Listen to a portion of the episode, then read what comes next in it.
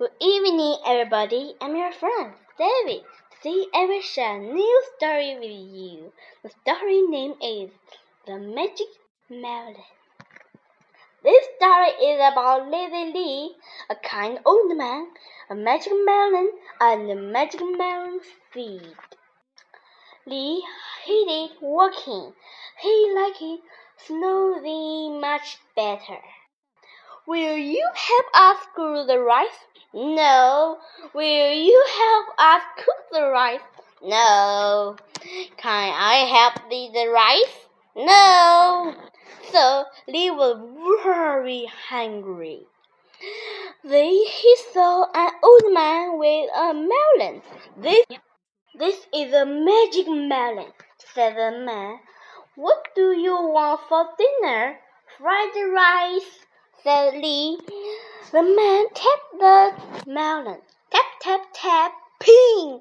There was a bowl of Thai rice. Lee ate and ate. I wish I had a magic melon.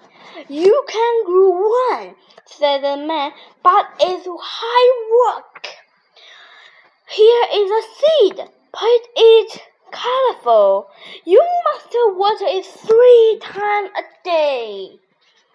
At first, Lee did as he was told, but not so long. The melon grew bigger and bigger. One day, Lee picked it. He licked his lip and wished for dinner. Hmm, fried rice, please. Ping! There was a left for dried bread. Oh no! Someone left. It was an old man. You didn't look after it, did you?